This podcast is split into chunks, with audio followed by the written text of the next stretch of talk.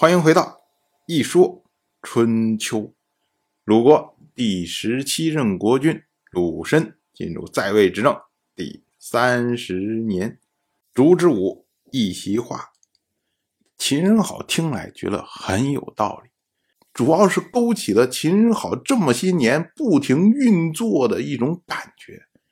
他最初的时候拥立晋夷吾做晋国的国君，最后秦国得了什么好？什么都没有，就得了一场战争。后来呢，又拥立了晋重耳做晋国的国君。的确，晋重耳对秦国是礼遇有加。可是呢，晋重耳这些年在中原又是称霸，又是灭人国家，得了好处无数。秦国得到什么好处？还是没有。如今呢，又来攻打郑国。就算郑国灭亡之后，分给秦国土地，秦国能要吗？所以对于秦国来说还是没有好处啊。所以呢，秦人好只是在不停的看着晋重耳在壮大晋国，那么这个对于秦国来说是有威胁的。所以秦人好开始重新考虑秦晋之间的关系。那么烛之武在中间再这么着一分化，推了秦人好一把。那么秦人好就觉得说，嗯，看来是不能再助长晋重耳的势力了。于是呢，他就和郑国举行了盟誓，然后派出秦国的大夫齐子、冯孙、杨孙卫戍郑国，然后秦军就撤军了。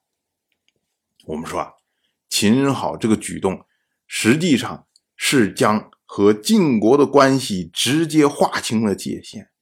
你哪有说两个国家一起去攻打第三个国家，结果其中有个国家跑来去替敌国守城的事情？所以秦人好的做法已经是单方面表达了说，如果你晋国不服，我们就决裂。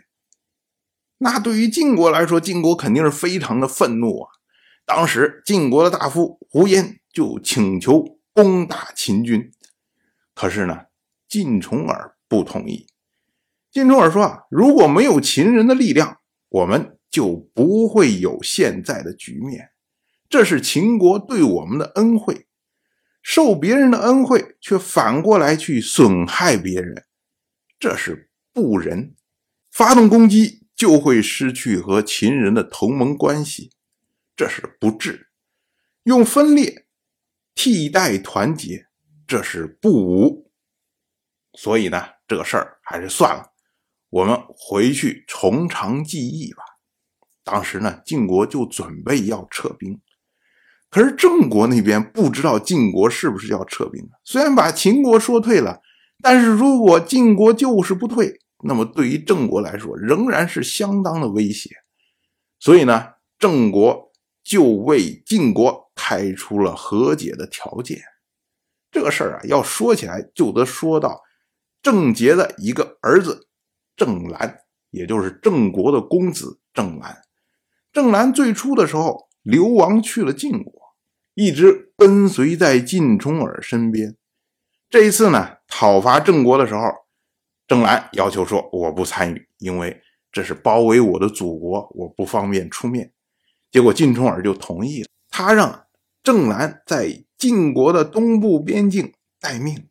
当时呢，郑国知道这件事情之后，就派出了大夫石甲父侯宣多去迎接郑兰，并且呢，立郑兰为郑国的太子，这是向晋国示好的举动。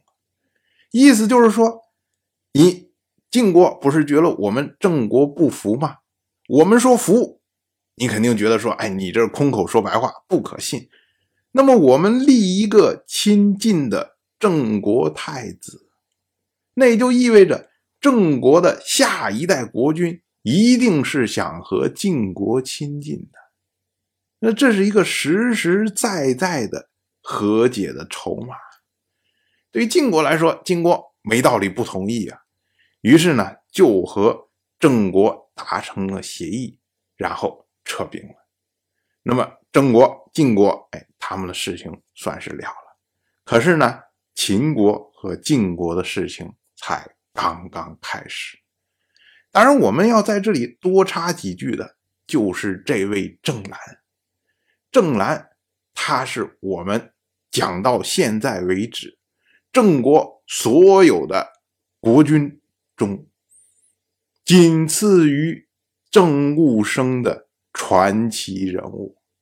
他对于郑国的影响之大，甚至超过了郑务生。当然了。以后我们还会再讲到他。